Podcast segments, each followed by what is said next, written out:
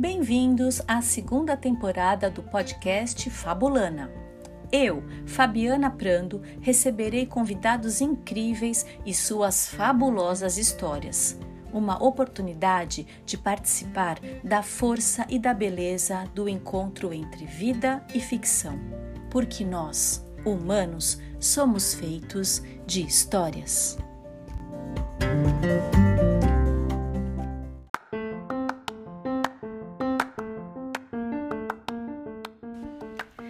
Fabulana de hoje, eu, Fabiana Prando, narro o conto A Esposa do Condor, que está na belíssima antologia A Flor de Lirolai e outros contos da América Latina, que eu escrevi com a querida Celina Bodenmiller e foi publicado pela Panda Books, um livro lindo que vale a pena conhecer. Está no PNLD de 2020. E recebo a querida contadora de histórias e autora Cristiane Velasco para uma conversa muito especial sobre essa história.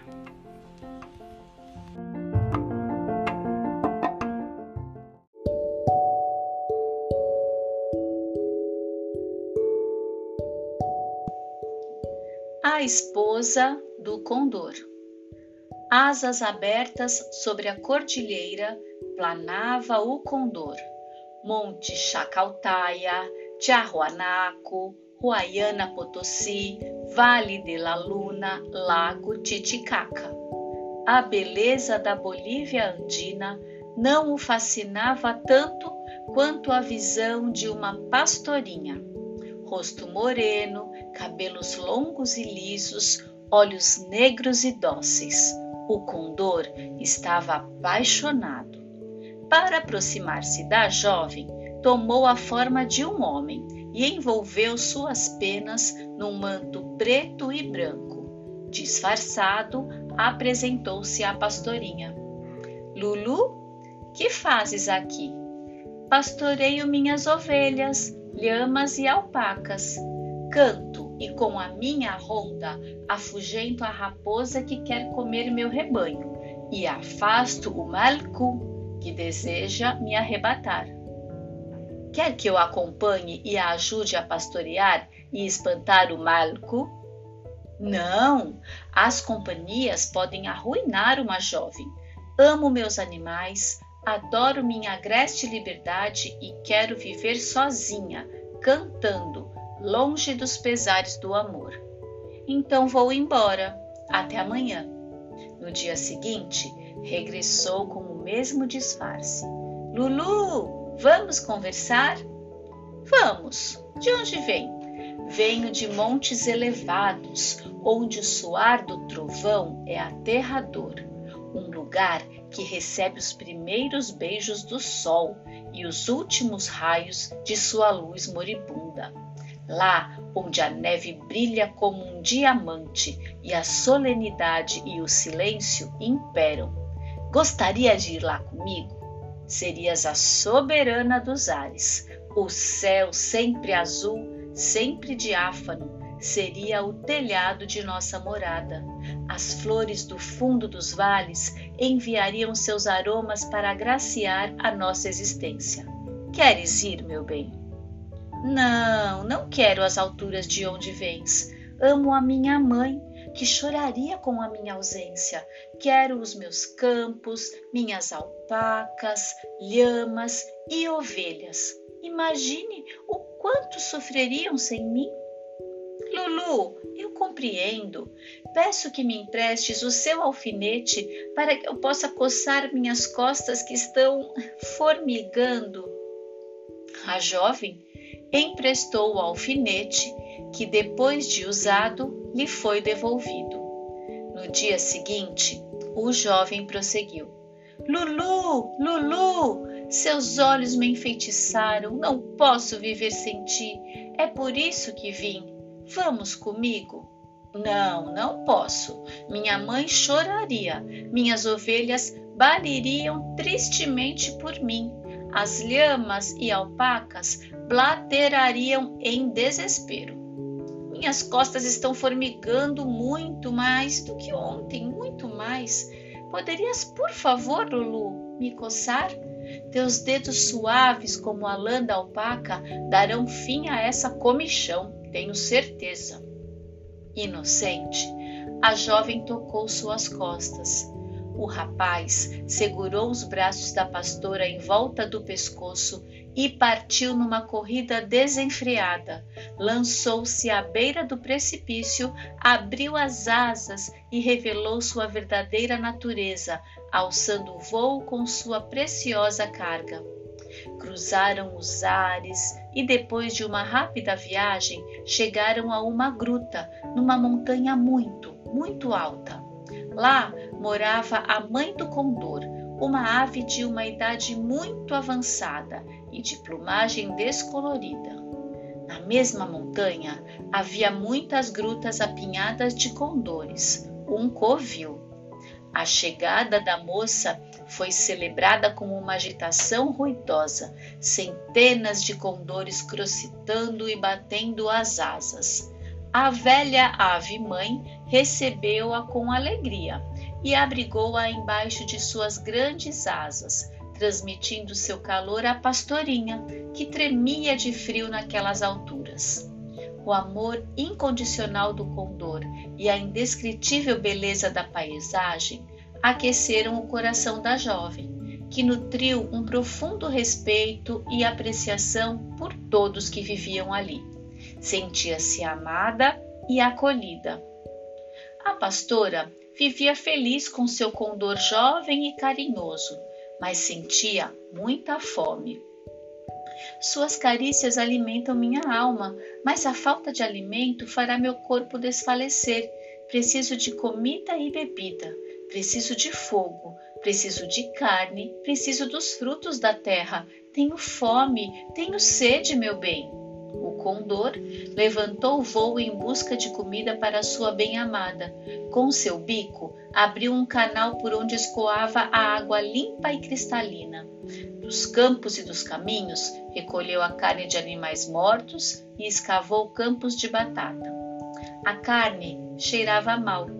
As batatas eram muito duras e a jovem, assolada pela fome, assim mesmo devorou tudo com avidez. Suspirava por pão, mas seu companheiro não foi capaz de satisfazer esse desejo. O cerco amoroso de seu parceiro, a saudade de casa e a escassez de alimentos a enfraqueciam. Com o tempo, surgiram plumas em seu corpo. Tornou-se seu ofício colocar ovos, uma infinidade deles. E ali ela ficava e chocava, chocava, chocava. Era a mulher do condor, a rainha dos ares. Sua missão era produzir condores que, como o pai, povoariam impávidos o espaço. Enquanto isso, sua mãe chorava desolada em casa, sofria com a ausência da filha. Compadecido da pobre mulher, um papagaio, que naquele tempo era uma ave tão grande quanto um condor, falou: não chore, mamãe. Tua filha vive na grande montanha, é concubina do Malcu. Se me deres tua horta de milho para que eu possa me alimentar e suas árvores para que eu possa pousar e fazer meus ninhos, prometo trazê-la de volta. A mãe aceitou a oferta. Cedeu sua plantação de milho e suas árvores o papagaio voou até a montanha e, aproveitando o momento de distração dos condores, carregou a jovem consigo e devolveu-a à mãe. Ela estava fedorenta e fraca pela péssima alimentação que tivera no covil dos condores. Os olhos negros como a noite escura eram o único resquício de sua beleza morena. Seu corpo estava coberto de plumas sedosas e ela tinha um aspecto repugnante. A mãe recebeu-a entre seus braços, lavou o corpo da filha com as lágrimas de seus olhos, vestiu-a com seu melhor traje, sentou-a no colo e a contemplou com infinita ternura. Indignado e contrariado com o malfeito do papagaio, o condor partiu em sua Encontrou o desalmado saindo do milharal com a barriguinha forrada. voava contente e satisfeito, pulando de árvore em árvore. O condor alcançou-o rapidamente e, sem dar-lhe tempo, engoliu-o de uma vez. O danado do papagaio conseguiu sair escalando a goela do condor. Furioso, o condor tomou o papagaio em suas garras e o partiu em pedacinhos, devorando-os um a um. Mesmo assim, para sua surpresa, uma revoada de louros se agitou dentro daquele que, de bico escancarado, viu sair uma profusão de papagaios. Os índios Quechua dizem que a partir desse dia, os papagaios, que eram enormes, ficaram reduzidos ao tamanho que têm até hoje. Desconsolado, o condor voltou à montanha, tirou suas plumas reluzentes de negro e, mergulhado na dor, chorou por sua pastorinha. Suas lágrimas converteram-se em mariposas negras que voaram até a casa de sua amada.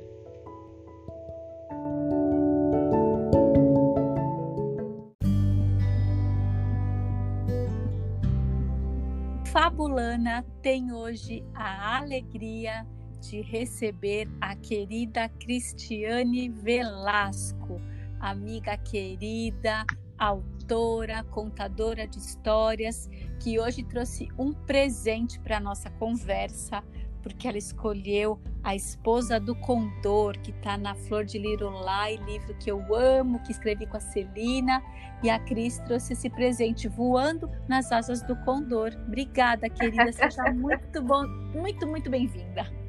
Ah, eu que agradeço esse convite e o presente maior é esse livro que vocês escreveram. Eu amo muito, sou apaixonada por ele.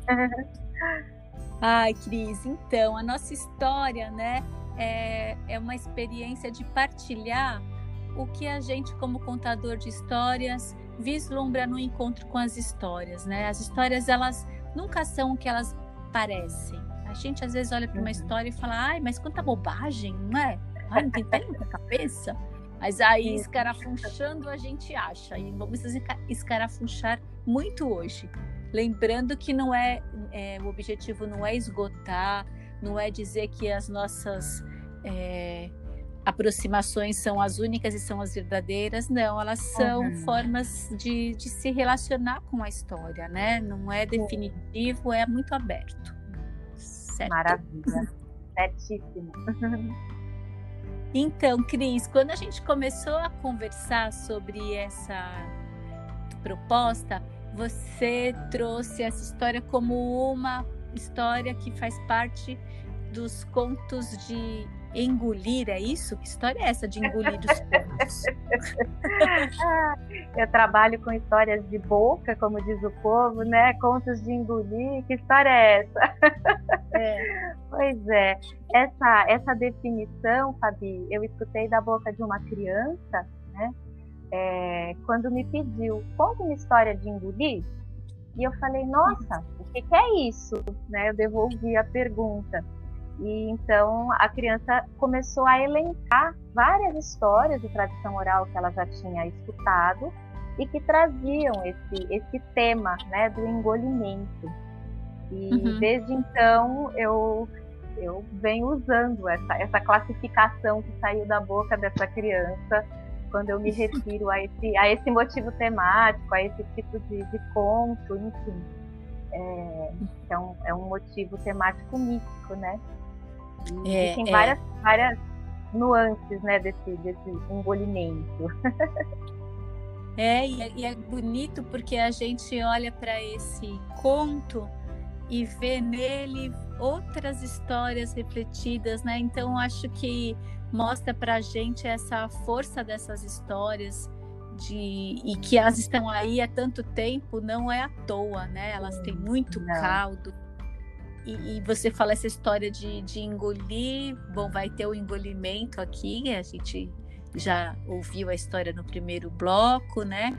Mas dizer para você que eu pensei muito, relendo agora a história para nossa conversa, me ocorreu demais a imagem do lobo e da chapeuzinho, né? Nessa abordagem que o condor faz na, na pastorinha. Sim, sim. é bem lobo mal mesmo. e acho que por conta disso também, né, esse, essa atmosfera de lobo mal que, que num primeiro momento me remeteu a, a, a, a essa qualidade de engolimento, né, que a história me trouxe. Sim, com uhum. certeza. Fora é. o engolimento do papagaio, né, que acontece no final. No tem, final. Tem esse, é, uhum, tem esse engolimento simbólico aí no início, né?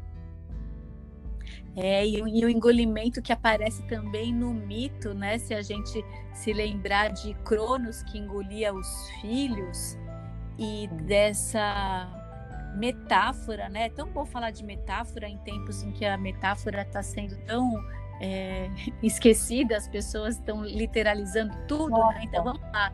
Nem me somos, fale. nós que somos do mundo da metáfora, temos essa chance de falar aqui dela, né? Então, pensando em Cronos como o pai tempo, né? Olha uhum. lá, ele está uhum. devorando a gente, não tá? O tempo não nos devora, não estamos ficando velhos, saindo dessa vida, caminhando para a morte. Olha lá a imagem, né? A metáfora muito Sim. bem aspectada. E, e, que é algo que as crianças, né? Eu sempre adoro trazer esse universo da infância que, que me encanta e que me ensina demais. Né? É algo que as crianças sabem, né, Fabi? Porque as crianças falam através de metáforas, né? brincam através de metáforas. Então essa linguagem do brincar, ela é metafórica, ela é simbólica. Uma vez agora falando do Cronos, é, uma criança uhum. disse olhando o céu à noite, né? A noite engoliu a lua. Ela chorou. então é essa, essa forma de olhar o mundo, né? É muito é. próxima a, a a forma mítica, as crianças elas, elas habitam esse mesmo universo. É, é. E para a gente é um privilégio partilhar né, desse olhar que a criança tem do, do mundo e as histórias trazem isso. Eu fico uhum. também sempre me sentindo privilegiada, né? De ouvir o que a gente ouve e, e você tem vários é, relatos assim. É uma preciosidade esse, será que a gente engole essas crianças também, Cris? É, porque essa sabedoria precisa ser engolida, né, Fabi? É, o engolimento me... também é. traz esse aspecto, né? Uhum. Me lembrei agora de alguém que engoliu também por conta dessa sabedoria, que foi Zeus, quando ele engoliu Metis, que ela era muito astuta ele engoliu para ficar com a sabedoria dela. Olha só, até. Olha só.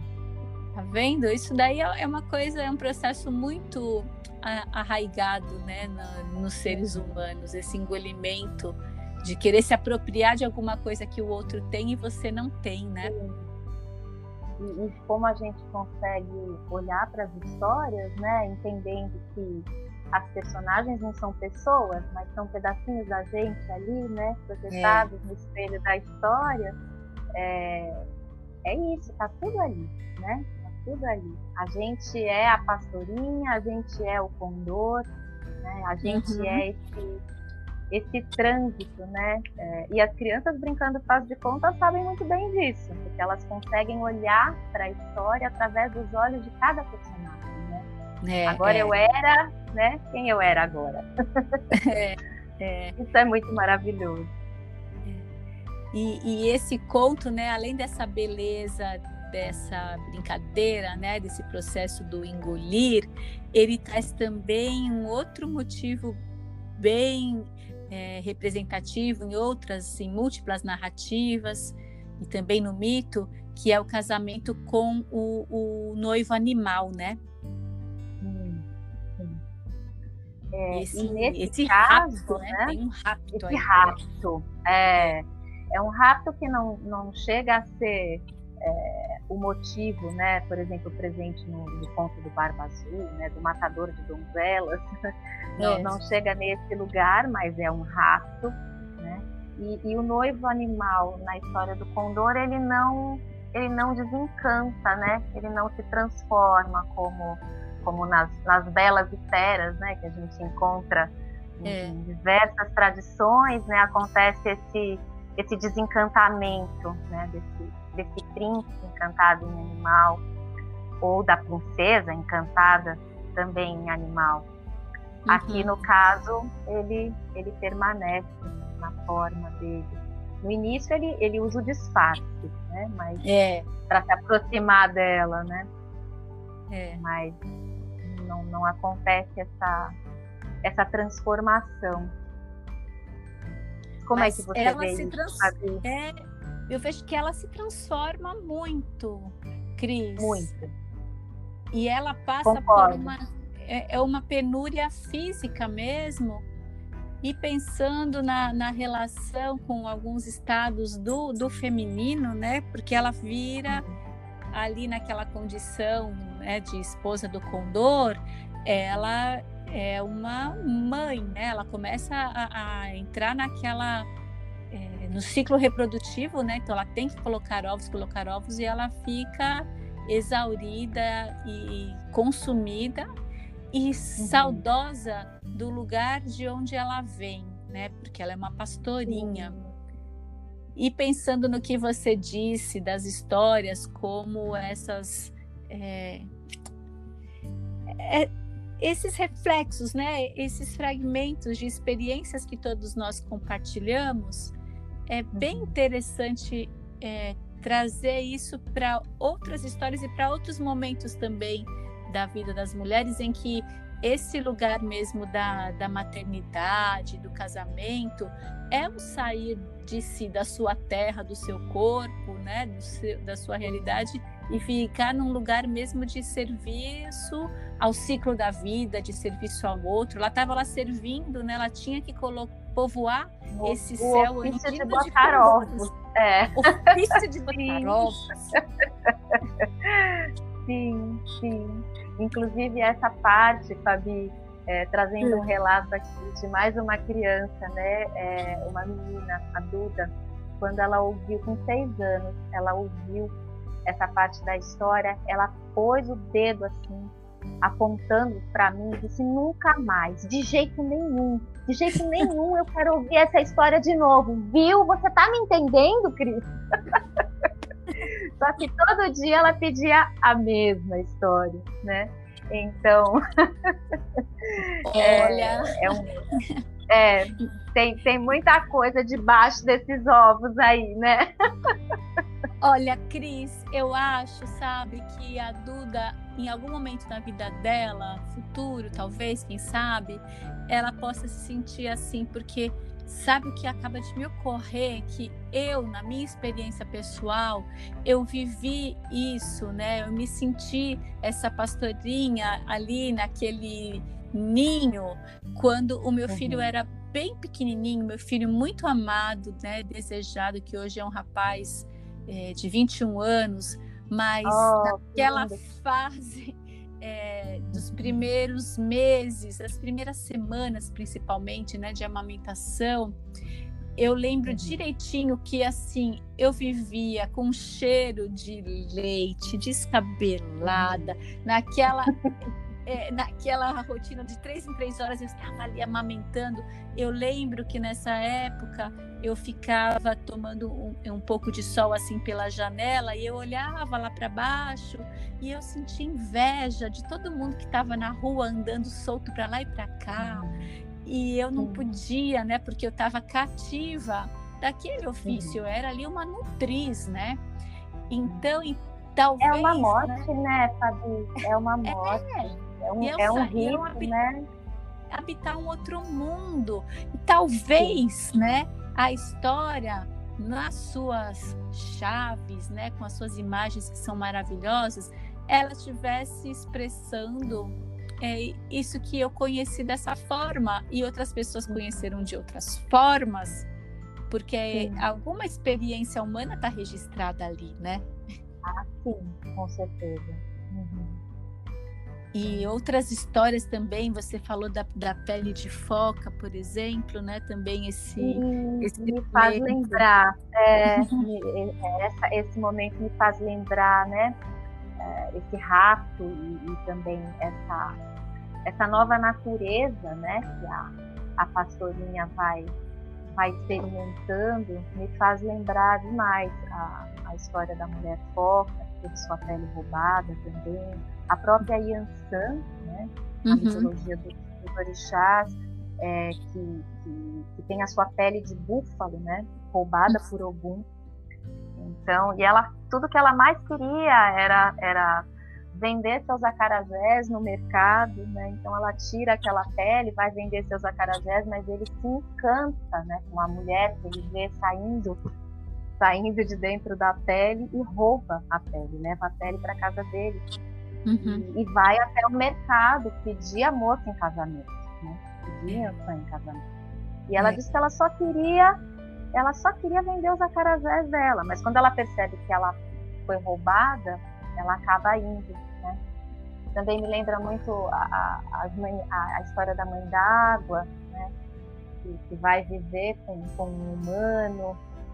Então tem essa essa pele, né? Essa, é. essa pele que, que é roubada e, e, essa outra natureza né, que, que, é experimentada e que ensina, né, Fabi? Porque tem ovos aí. Isso. É, ovos. Depois ela retorna, né? Mas, mas ela passa por essa transformação e aprende com isso. Isso é fundamental, fundamental, né? Pensar em passagem, aprendizado e algo ali, né, foi realizado e tem um valor, precisa ser experimentado. Então uhum. não é aleatório, é uma iniciação.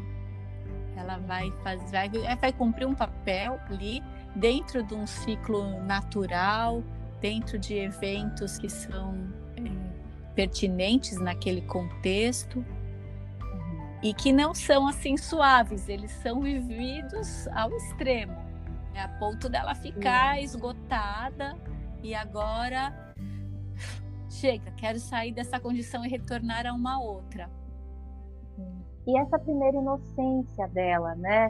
Que tem toda aquela parte do alfinete, né? Que ele é. sente cócega, né? Para se coçar, porque está formigando, está coçando. Me, me faz lembrar também é, Amor à Torta, né? A, a, as Três é. Laranjas do Amor, enfim, quando a feiticeira, uh, quando a, a, a, princesa inocente, né, deita no colo da feiticeira ou deixa a feiticeira pentear os seus cabelos, né? É, e quando na verdade ela enfia, né, enterra um, um alfinete na cabeça da princesa que se transforma em pássaro. É. Então, é, essa inocência perdida também, né? Quando ela é, acaba sendo levada no voo, né, do, do condor, do precipício, né? E eu penso também, é, eu penso que é o conto é muito emblemático, mostrando os dissabores, né? Foi tudo bem difícil para ela, mas também teve alguns ganhos. Você não acha que ela também teve algumas coisas é, vantajosas também nessa jornada? Lá pelas montanhas bem altas, ela que era uma pastorinha. Você não acha que ela se, teve um plus nessa essa pastorinha? Não ficou uma pastorinha diferenciada? Sim, essa conexão, né, sabe, com as alturas, né? É. O próprio papagaio, né? O papagaio é, também como como na, na, cultura popular, né, como brinquedo, a pipa, né, a pipa é. também chamada papagaio, né, é, para mim ele é essa conexão entre a terra e o céu, né, e ela faz esse caminho, né, a, a pastorinha, ela percorre esse, esse caminho e, e, aprende, né, porque são qualidades de experiências diferentes, né, então são aprendizagens que ela tem na trajetória dela e que uhum. vão transformando a moça. São camadas, né? É, e ela vai, ela vai experimentando, se aprofundando nessas camadas e, e aprendendo sempre, com certeza, concordo com esse plus. É, voltou, né? Voltou. Valeu a pena né? Passar por Sim. aquele por aquela experiência que foi bruta, foi forte, ela foi raptada, mas ela voltou transformada. E isso uhum. é é a realização da história, né? É muito bonito e é uma conexão profunda com os ciclos da natureza, com a vida e uma forma bonita também de, de explicar a existência do, do, papagaio, né? Porque quando tem esse, esse engolimento, esse papagaio que é fofoqueiro desde sempre, desde que ele é grandão, né? Mas ele faz uma boa negociação, porque ele quer o, o, milho, né? Ele quer se alimentar de milho, então ele vai fazer essa é, é, essa reparação, vai trazer a moça de volta. E aí é interessantíssimo o, o movimento dele, né, de ser engolido e responder a isso, né, Cris? Sim, exatamente. E além de ser engolido, ele é retalhado, né, Fabi? É, é. Muitos pedacinhos. Primeiro ele escapa, né, escala a goela quando ele é engolido. É, as crianças, quando, quando acontece esse engolimento, é, elas vira e mexe perguntam, mas mastigou, né? é, como, como se precisar. Já ouviram mil vezes a, aquele pedaço da história, mas a pergunta sempre se repete, né? Mas mastigou, como se isso fosse a garantia, né, de que mais cedo ou mais tarde é, quem foi engolido vai retornar inteiro, né? E no caso ele foi retalhado, né? Não foi nem mastigado, é com as garras, né, do condor. É. É, é, ele retalha o papagaio, mas cada pedacinho vira um, um lourinho, um papagaio do tamanho que a gente conhece hoje. É, maravilhoso, é maravilhoso isso. É, e tem ainda um toque poético, né, das, das lágrimas desse condor tão apaixonado, né, que agora está solitário, ele sente falta dessa sua amada, e aí as lágrimas dele vão se converter em mariposas, mariposas negras, né? Sim. E as lágrimas da mãe, né? Lavando as plumas e lavando o corpo também da pastorinha, né? Tem essas duas, duas qualidades de lágrimas, né? Na história também. É uma história assim que é bela, forte, que traz né, toda essa dinâmica de iniciação e de transformação e esses elementos do, do mito. Você lembrou também né, de Isis e Osíris, né, essa coisa do uhum. quando ele é todo é, despedaçado, né? Então esses fragmentos do, do mito aparecendo no conto popular você, né, diz que tem essa intimidade com as histórias de boca, tem o seu livro lindo que eu super recomendo para todos os estudiosos das narrativas, né? Um livro que a Cris é, fez, que pela Panda Books, que é maravilhoso, histórias de boca. É, Obrigada. Nossa, muito, muito super recomendo. É, que coloca mesmo né, o legado dessas histórias como um lugar é, que honra sabedoria ancestral. Então, eu acho, Cris, que é importante aqui na nossa conversa a gente trazer para as pessoas um pouquinho de discernimento, porque nós que trabalhamos com isso, muitas vezes, né, Cris, a gente se depara com alguns equívocos, sempre muito bem intencionados, né? É sempre muito bem intencionado. As pessoas querem é, que a gente tenha um cuidado na seleção das histórias. Isso é sempre bem-vindo. Não sou jamais uhum. contra isso, né? É, é importante a gente ter um bom critério. Mas algumas pessoas, inclusive do próprio meio, elas têm um olhar que é literal com essas narrativas. E aí é um perigo danado, não é, Cris? Nossa, nem fale, porque a gente está trabalhando com o olhar do caleidoscópio, né? Isso. É, é outro olhar, é, é, um universo simbólico, são muitas camadas, né? Tem, enfim, uhum. tem toda uma trajetória dessa, dessas imagens, né? Que atravessam os tempos e as histórias, elas, na verdade, são, são espelhos, né? Da alma.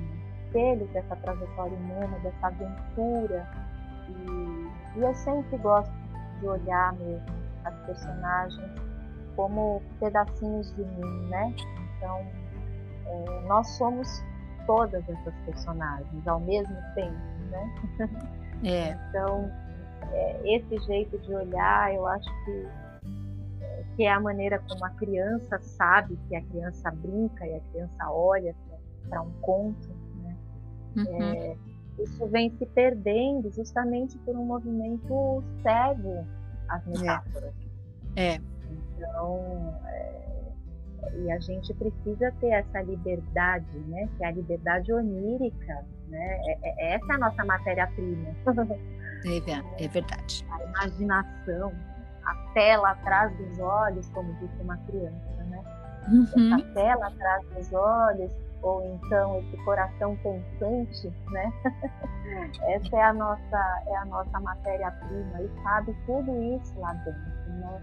É, uma coisa não, não, precisa, não é binário, né? Não é uma lógica binária. Não, não. É, é uma, é uma, é justamente a gente trabalha com a reunião, com a integração, né? Exatamente. com essa busca de unidade que as histórias propõem, né, Fabi? É, Porque no é. fundo é sobre isso que a gente fala uh, através das histórias tradicionais né? Sobre essa busca humana pela unidade. E a unidade ela integra todos os aspectos, né? É. Ela reúne os mundos, né? Ela reúne, sim, transita, né? Aqueles transita. Mundos. Exatamente. Uhum. Quem conta Ai, a história está fazendo isso, né? Está fazendo isso, está costurando esses mundos. Então a gente aqui é uma pastorinha, vai dar uma volta lá no céu, nas asas do condor, depois volta e vai e volta. A gente não fica num lugar só, né? A gente é permeável às comunicações, a gente visita outros reinos e a gente volta transformado.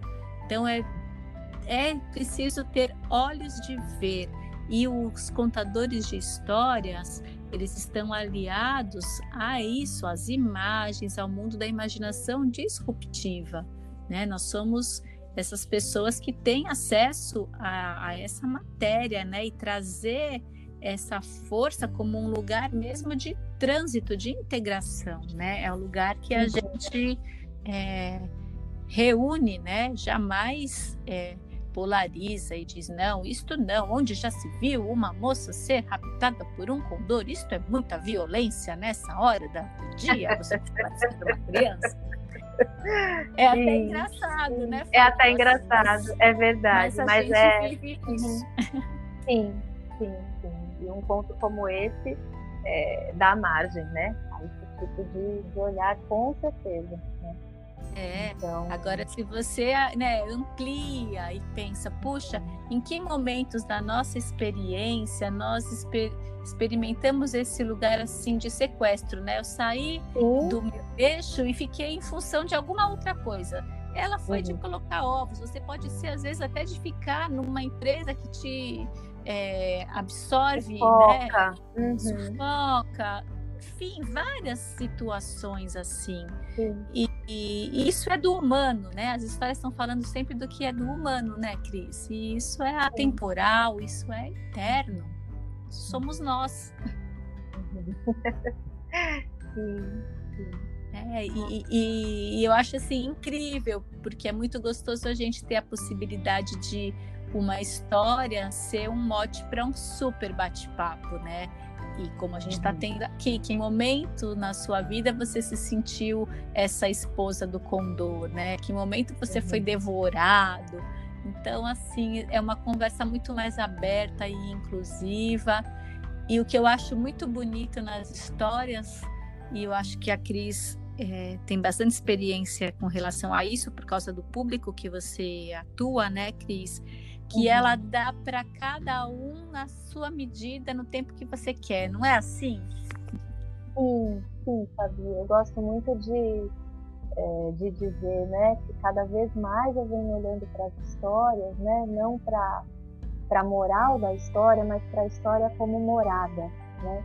Uhum. Então a gente vai habitar essa história, né? É, cada um dentro da sua própria história, né, habitando essa história, aprendendo com ela é, o, que, o que cada um está pronto, ou, ou, enfim, é, essa história ela pode me pintar num lugar que não, não, não foi o mesmo, né, que, que te pintou, né, é, então, e, e, da mesma forma a gente vai aprender com ela, né, cada um à sua maneira. É, isso que é, que é a riqueza, né? Porque senão a gente reduz, né? A história vira também é, como os brinquedos pedagógicos, né? Vira algo com a função de ensinar determinados valores, e aí fica, fica reduzido, né? Porque é uma é. potência é, é. muito ampla, né? E, e, e, cada um vai realmente é, habitar essa história de acordo com a sua própria história, né? Isso. Vai se sentir parte dela, né? Ela vai conversar com a nossa própria história, seja escutando, seja contando uma história, é o que acontece. A gente habita, visita essa história a partir da nossa, da nossa lente, né? Da nossa própria uhum. vida. Né? E essa é a minha querida contadora de histórias maravilhosa, amiga muito especial, Cristiane Velasco, que trouxe hoje para o Fabulana toda a sua luz, a sua experiência, e eu recomendo que vocês continuem muito atentos a tudo que ela fizer, porque é de muita qualidade. Vocês têm que conhecer a Maria Sabida e o João do Uia, as histórias de boca Uia só! E tudo mais. Cris, olha, eu quero terminar te agradecendo muito e pedir para você deixar aí contato, como as pessoas acham você. Faça ah, o seu sim. serviço, minha amiga querida. Tá ótimo, obrigada, Fabi. Eu te agradeço, agradeço a escuta de vocês e, e essa troca, né? A conversa sempre maravilhosa. Gente poder conversar e aprender juntas. Muito bom. É, uhum. Então, eu tenho meu site, que é cristianevelasco.com. Né? Lá vocês encontram é, vídeos, áudios de histórias, enfim, tem um materialzinho bacana. Tem o canal do YouTube também, meu nome, Cristiane Velasco. E, e no Instagram eu, eu, vocês me encontram como Cris Velasco Histórias de Boca. Uhum. Basicamente são esses. Tem o Facebook também, mas eu tenho usado mais o Instagram. O Facebook ah. é Cristiane Velasco Histórias de Boca, mas no Instagram Cris Velasco Histórias de Boca. E no site cristianevelasco.com. Muito é bom. É linkado ao YouTube. O site dá para encontrar tudo ali. Mais fácil. Pronto, agora tá feito. Nunca mais a gente vai ficar longe de você, Cris. Muito obrigada. e até Maravilha. a próxima. Beijo bem até, grande. Até, Fabi, outro. até já já. Até, tchau. Tchau.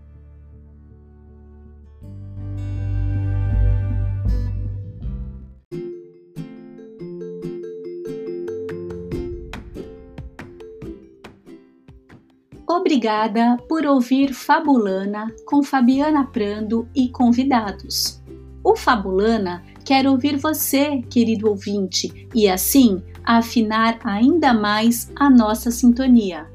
Opine, sugira, participe escrevendo para fabulana7@gmail.com repetindo, fabulana7 é o 7 numeral, arroba gmail.com. Uma alegria ter a sua audiência. Fabulana narra histórias para dar sentido à vida, porque nós, humanos, somos feitos de histórias.